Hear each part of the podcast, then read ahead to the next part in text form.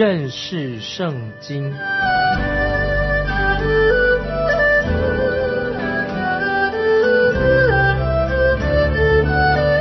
认识上帝的话，把上帝的话带到全世界。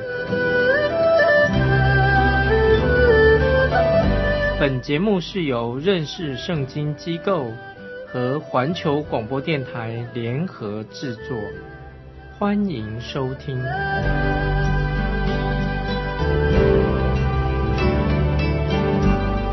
亲爱的听众朋友，你好，欢迎收听认识圣经。我是麦基牧师，我们要继续看希伯来书。希伯来书第一章第二节，希伯来书第一章第二节，就在这末世，借着他儿子小玉我们，又早已立他为承受万有的，也曾借着他创造诸世界。感谢神啊！神的话太奇妙了。说了主耶稣降世，他成为人的样式。主耶稣在各个他广行神迹。主耶稣也掌管了我们人类的身体，主耶稣掌管整个大自然，主耶稣可以平静风暴，主耶稣可以行神迹喂饱五千人，主耶稣恢复了在亚当里面所失去的，所以我们知道主耶稣乃是万有的承受者，主耶稣承受万有。圣经清楚的告诉我们，今天我们基督徒已经成为神的后嗣了。在罗马书八章十六十七节这两节经文很重要。罗马书第八章十六十七节说：“圣灵与我们的心同证，我们是神的儿女，既是儿女，便是后嗣，就是神的后嗣，和基督同作后嗣。”听众朋友，我们基督徒也和基督一同同作后嗣，这一句话非常有意义。让我来举一个例子，让听众朋友明白。有些人对我们这个福音广播节目很有负担，他就有金钱支持我们。那甚至曾经啊，有人在这个遗嘱中，这个人过世了，在遗嘱写遗嘱的时候提到我们这个福音广播的节目，在遗嘱中他说我们是同做后事的。有一个弟兄就写了一个遗嘱，这样写说：我要把一些钱捐给认识圣经这个福音机构。因此，我们这个福音机构。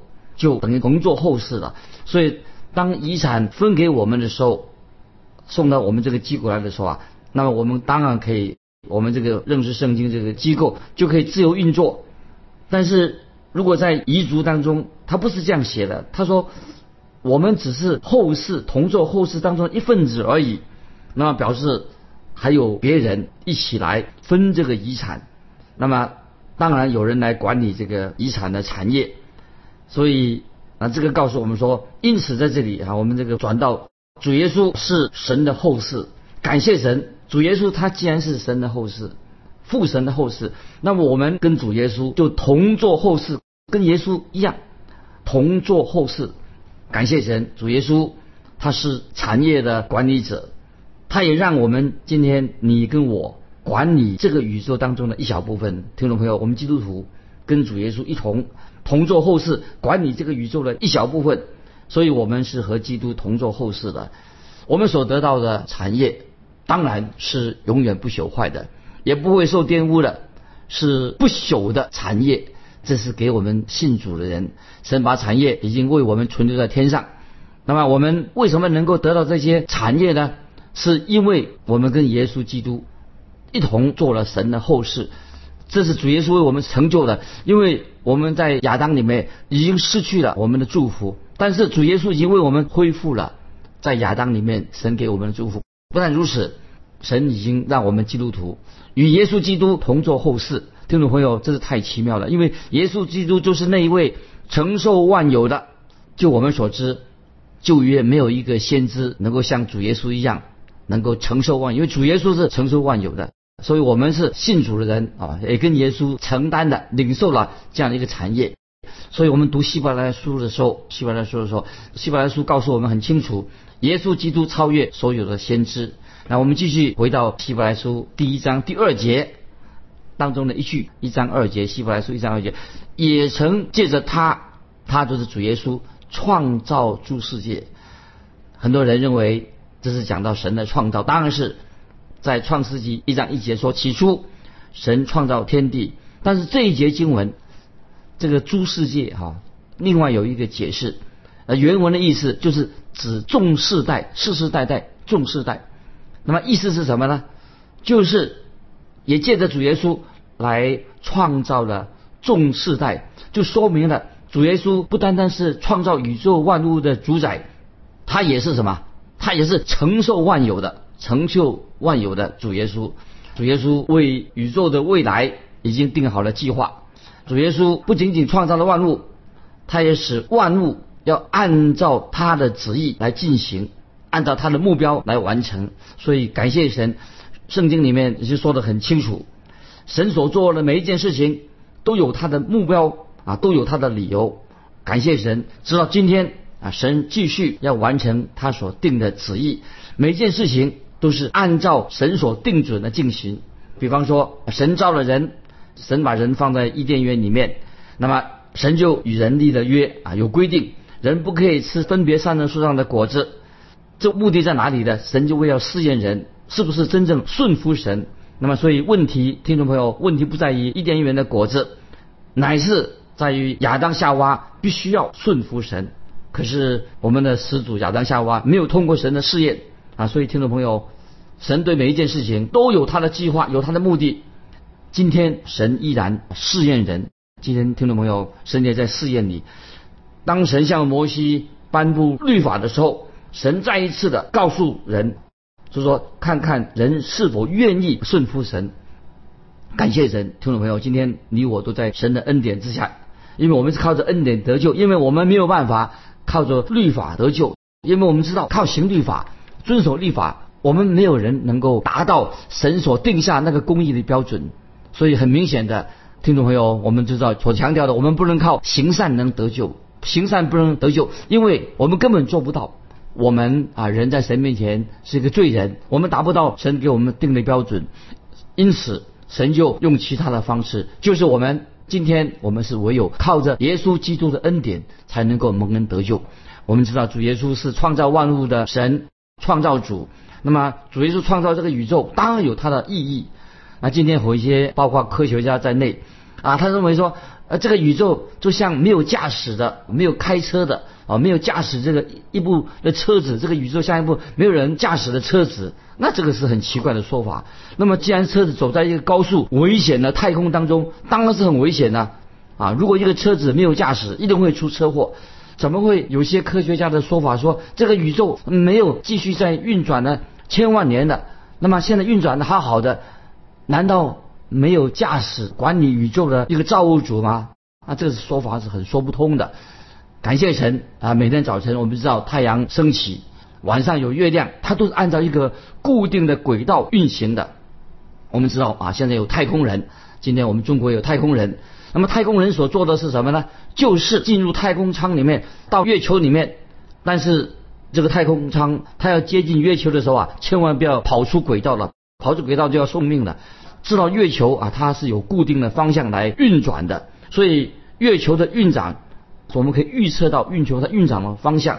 今天听众朋友，我们住在这个地球上面，这个地球是有次序的啊，不是乱七八糟转来转去的，是按照次序进行的。就是表示说，主耶稣是宇宙的创造者，他也是宇宙的管理者，是有意义的。我们继续读希伯来书一章三节，希伯来书一章三节，他是神荣耀所发的光辉，是神本体的真相，常用他的全能的命令。托住万有，他洗净了人的罪，就坐在高天至大者的右边。听众朋友，我们注意希伯来书一章三节非常重要，这节经文很有意义。那么这里是一个非常尊严的伟大的一个宣告。说到主耶稣基督，他是神荣耀所发出的光辉。光辉什么意思呢？就是一种很强烈的、明亮了、灿烂的光的意思。那么我们可以用太阳来做这个比例，很好。太阳，听众朋友。你能用眼睛直视，直接看到太阳吗？如果你这样眼睛直视的话，眼睛马上就会有出毛病了。所以阳光很烈，会伤害到我们的眼睛。我们知道不能够直视太阳，但是从太阳照出来的光，却能够使我们得到很多的益处，使我们能够看见，使我们得到温暖，甚至太阳的光线也能够医治我们身体的疾病。所以，听众朋友，这个就是我们所认识的太阳。同样的，如果我们没有耶稣基督的启示，那么我们对神的认识就很有限。所以，耶稣基督是把神启示出来。我们如果不知道耶稣基督的启示的话，我们对神的认识就很有限。主耶稣使我们能够看见光辉，因为从来没有人见过神，只有父神怀里的独生子见过神。借着耶稣基督，我们就可以认识神。所以，我们要认识神。就要先认识耶稣基督。那么我们知道，像透过太阳放射出来的光啊，我们可以感觉到温暖，看见了许多的万物。光使我们能够知道、认识到太阳。那么我们借着主耶稣基督，我们就可以认识独一的真神啊，这是很奇妙。我们继续看希伯来书一章三节，中间有一句话说：“是神本体的真相啊。”真相什么意思呢？真相我们意思就是说，就是等于是神的启示。啊，耶稣把神启示出来，意思是说他自己就是神，神不单单是一个影像而已，表明说主耶稣就跟神一样，他就是神。保罗在哥罗西书二章九节，这个经文听众们记起来，哥罗西书二章第九节这样说，说明耶稣的神性。哥罗西书二章九节说，因为神本性一切的丰盛都有形有体的居住在基督里面，这句话太奇妙。再念一遍，哥罗西书二章九节说：“因为神本性一切的丰盛，都有形有体的居住在基督里面。”这句话很重要，可以背下来。啊，我们继续看着什么意思？也是希伯来书一章三节下半。希伯来书一章三节下面中间说：“常用他全能的命令托住万有，常用他全能的命令托住万有。”讲到主耶稣，我们知道主耶稣虽然在玛利亚的怀中。他是一个小婴孩，但是主耶稣却发出全能的命令。他创造了主耶稣创造主，他创造了这个宇宙。主耶稣也用他全能的命令托住万有。这什么意思呢？主耶稣不仅仅用他的话创造了万物，他也托住万有。听众朋友，你有没有想过，托住万有需要多大的力量啊？其实我们对“托住万有”这几个字啊。这种力量知道的很少，但是我们人现在慢慢已经明白了。举个例子来说，现在科学家已经发明了所谓的原子，原子很小的，当原子分裂的时候啊，就会发出莫大的能量。听众朋友有没有想过，谁把这个能量放到这个原子里面呢？是谁把这个原子合成，把它合成的，托住这个宇宙的？那么当然就是主耶稣，是主耶稣所设计的，所安排的。而是神奇妙的保护了、维护了、保护这个万有，这是神的奇妙。神不单单用他的话语创造了宇宙，神还托住了万有。如果主耶稣一松手的话，没有保守看顾这个宇宙的话，那我们今天听众朋友，我们就会在太空宇宙里面呢，我们就完全消失了。因为我们知道，我们是存活在神所创造的这个奇妙的宇宙当中，包括地心的吸力稳住我们。神托住了万有，若不是靠着神看顾这个宇宙，托住这个万有的话，那么我们这个宇宙早就瓦解了，不知变成什么样子了。所以感谢神，所以听众朋友，我们知道神不但是宇宙的创造者，那么在基督里面，神也是保守这个宇宙，使这个宇宙啊能够正常的运转。直到今天啊，我们因为科学家的发明，我们越来越明白啊，神创造这个宇宙太奇妙了。所以因为这个缘故。啊，我们从神的创造更能够认识主耶稣的能力。那么我们继续看，回到一章三节，也是希伯来书一章三节，下面这句话很重要，更重要了。他洗净了人的罪。那我们知道主耶稣自己，他担当我们的罪，洗净我们一切的罪恶。圣经上提到主耶稣，他是唯一的为我们赎罪，他为了你，为了我，钉在十字架上，因为你我的罪。他为我们受了十字架的苦难，那么使凡是信靠耶稣基督的人，就免去一切罪的刑罚，可以脱离罪的刑罚，因为耶稣基督已经担当了我们的罪，他为我们的罪付上了代价了。所以听众朋友，从这里我们知道主耶稣何等爱我们这些罪人。听众朋友，主耶稣在各个他上，他定十字架为我们舍命，目的在哪里呢？为的目的是要我们所有犯的罪一笔勾销。得到赦免，得到洗净，是我们在神的爱子里面，神就接纳我们了。那是因此使我们凡是信靠耶稣基督的人，就可以得到完全的救赎，也得到罪的赦免。听懂没有？我们是何等有福的人！那我们继续看希伯来书一章第三节，他就坐在高天至大者的右边，什么意思？一章三节这下边说，就坐在高天至大者的右边，这是希伯来书当中可以说又是一个好的消息。什么叫好消息啊？怎么说坐在自大者的高天自大者的右边，就是当主耶稣回到天父，回到天上，坐在父神的宝座的右边的时候，主耶稣已经得到前所未有的尊贵和荣耀，非常奇妙。今天有一件事情是两千五百年之前从来没有过的现象，是什么现象呢？就是我们的救主耶稣基督，他双手，他的双脚。现在坐在父神的右边，仍然留下了那个钉痕，他的肋旁受了枪伤，主耶稣得到完全的荣耀，但是他这些身上的伤痕仍在，只等到有一天，听众朋友，我们再见到主耶稣的时候啊，我们可以从主耶稣的手上的钉痕就认出主耶稣就是我们的救主。这是我们就这样鼓励听众朋友，主耶稣手上的钉痕更让我们认识他。两千五百年前啊，主耶稣来到这个世界上，他是神。今天主耶稣升天，坐在父神的右边，他已经有了有了人的形象的神啊。因为主耶稣曾经作为人，他已经坐下来了啊，也坐在父神的右边。为什么讲的坐在父神右边？不是表不是表示说，哎，主耶稣太累疲倦了要休息？不是的，主耶稣坐在父神的右边，什么意思呢？就是他已经完成了。救赎的奇妙的工作，完成了救赎的恩典。主耶稣做下来，表示说他已经不但是完成了创造了大功，主耶稣也在第七天安息。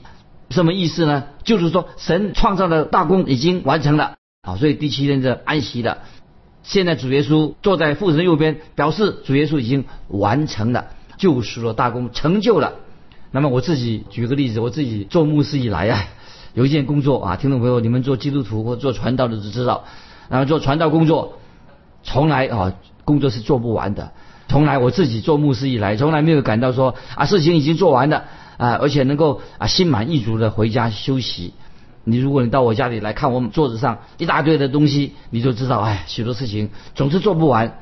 你我的工作，也听众朋友，你的工作也是做不完的。但是耶稣基督已经坐下了。坐在父神的右边，是因为主耶稣已经完成了救赎的大功，因为主耶稣的十字架为我们成就了救赎的大功。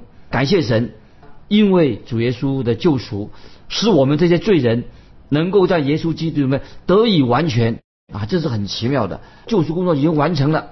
那在哥罗西书第二章啊，这个经文我觉得非常重要。哥罗西书第二章第九、第十节，听众朋友翻到哥罗西书第二章第九、第十节。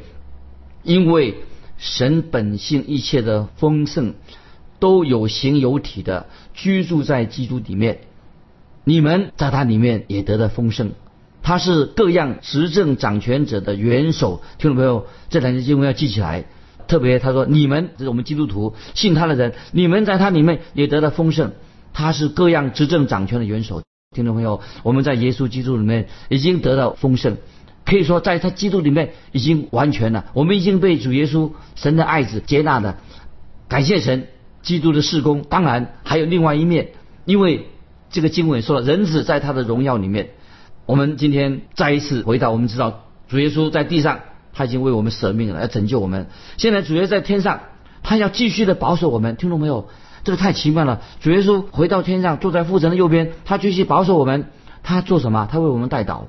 主耶稣继续的管理我们、牧养我们，甚至磨练我们。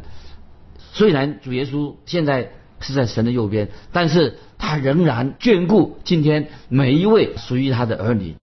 所以读到希伯来书从一章一节到三节当中，许多神的应许在太奇妙了。那今天听众朋友，是否你现在心里面心门打开，知道主耶稣坐在神的右边，他仍然在眷顾他自己的儿女？听众朋友，他是随时眷顾我们每一位啊！听众朋友，在神的面前，不晓得现在你有什么样的需要？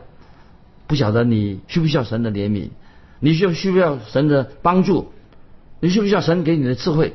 听众朋友，我可以强调说，无论你需要什么，为什么我们不打开心门，我们来祈求神，就是求告主耶稣。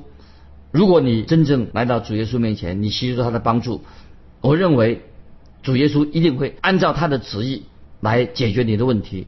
听众朋友，今天任何的问题在你的心里面、你的教会当中、你的生命里面，神一定会听你的祷告，因为神愿意借着耶稣基督来帮助听你的祷告，不是要完成你的旨意，不是要用你的方法来解决问题，是神他自己。听众朋友，再强调，祷告不是你说服神、死求活求了，要求神你想做的事情，叫神来听你的。听众朋友，我们再次的强调。不是完成你的旨意，不是来解决你的问题。祷告不是你去说服神做你要他做的事情。祷告什么意思呢？听众朋友，我想你已经明白了。祷告乃是我们要寻求顺服、符合神的旨意。再强调，祷告是寻求神的旨意行在地上，如同在天上，是顺服神的旨意的意思。不是叫神听我们的，我们乃是顺从神的旨意。感谢神，耶稣基督已经坐在父神的右边。主耶稣他自己已经在那里为我们代求了，所以我们的祷告就是要求神啊，使说我们得着怜悯，我们在危难的时候可以得到神恩典。耶稣基督做我们随时的帮助，这是耶稣在天上现在为我们所要做的事情。所以听众朋友，我们读希伯来书的经文的时候，我们心里面应当受到感动。举个例子，曾经有一个朋友说啊。啊，他说啊，感谢神啊，我的病是有一个某某的神医把我治好了啊。他说他的病是因为某某神医把他病治好了，可是这个神医自己也死了。但听众朋友，我要说，今天你的病为什么治好了？不是神医把你医好的，乃是主耶稣在天上为你代求。主耶稣活着，主耶稣是我们的大祭司，他仍然今天仍然活着，在父神的右边。最后，我要是叙述一个很简单的故事，盼望听众朋友。你也能够心里受到感动。就说他说有一群年轻人，这些年轻人做什么呢？就在复活节的早晨，他们做一件很特别的事情，他们就到那些所谓的伟人啊，世界上很多伟人，某某伟人的坟墓的面前，他们做什么呢？他们就在那边插上一个旗子，在这些伟人的坟墓上啊，插了一个旗子啊，说某某伟人主耶稣仍然活着，就在插一个旗子，这个旗子写着。人是死了，但是主耶稣仍然活着。把这个旗子，主耶稣仍然活着旗子插在这些伟人的某个伟人的坟墓上面，然后他们就唱什么复活就是歌，讲到主耶稣复活，赞美主耶稣的复活。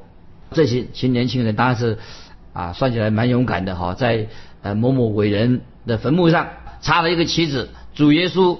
仍然活着，那么他意思是说，当然这个所谓的世界上这些伟人，他们他他已经进了坟墓了哈，不久要接受神的审判的。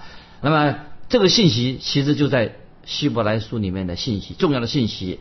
那么世界上所有的伟人其实都死了，都过去了，但是唯有主耶稣仍然活着。这个意思什么呢？就是听众朋友，任何你有任何的困难，主耶稣可以帮助我们。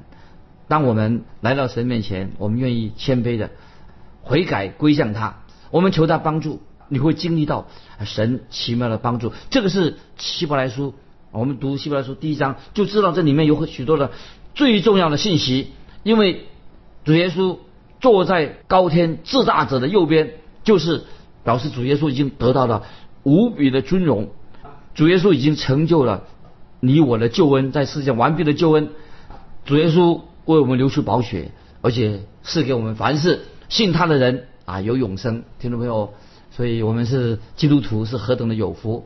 巴不得听众朋友，我们今天啊也回应神神的呼召啊！我们在地上，我们是罪人，我们已经蒙恩得救了，我们已经服侍神了。在我们的人生，基督徒人生当中啊，要常常经历到，因为主耶稣在父神的右边为我们祷告祈求啊，让我们的祷告。也能够遵行神的旨意，顺服神的旨意。今天我们就分享到这里，听众朋友，如果你有感动，欢迎你来信跟我们分享你个人的信仰生活。来信可以寄到环球电台认识圣经麦基牧师收。愿神祝福你，我们下次再见。